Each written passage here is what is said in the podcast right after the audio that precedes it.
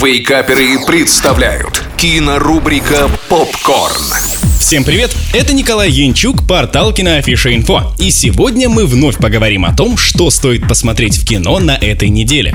Открываем кинодень с китайским боевиком под названием «Ударная волна. Битва за Гонконг». Сюжет рассказывает нам о главном гонконгском специалисте по взрывам. Он выходит из комы, и близкие рассказывают ему о том, что произошло в городе в его отсутствие. Конечно же, взрывы, но вот версии рассказывающих сильно расходятся. Поэтому главному герою придется провести расследование и узнать, что же происходило на самом деле. Фильм вошел в топ-10 самых кассовых за 2020 год, год, в который он вышел в Китае. И это неудивительно, потому что режиссером выступил Херман Яо, который до этого подарил нам две части культового боевика Ип Ман. И, конечно же, больше всего в фильме мне понравилась картинка и бодрый эпичный экшен.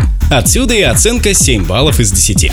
Далее смотрим драму о непростых отношениях отца и сына, далекие и близкие. Главный герой по имени Борис – обычный учитель из Хабаровска. Он уже давно далек от своего собственного сына. Но однажды сын дарит ему на день рождения смартфон. В интернете он знакомится с женщиной из Москвы и, пообщавшись, решает сделать ей сюрприз – приехать в гости. А осуществить сюрприз просит своего сына, который занимается перегоном машин. И теперь вместе в долгом пути через всю Россию им предстоит разобраться во всем, что было в прошлом и понять, почему они отдалились друг от друга. Сюжет затрагивает достаточно серьезную тему отношения отцов и детей. И поверьте, как во время, так и после просмотра вам будет о чем подумать, перекладывая события фильма на собственный опыт. При этом сюжетные повороты вызывают не только сострадание, но и улыбку. Да и в общем и целом чувствуется личный подход режиссера, для которого данная тема не только вечная, но и близкая для себя.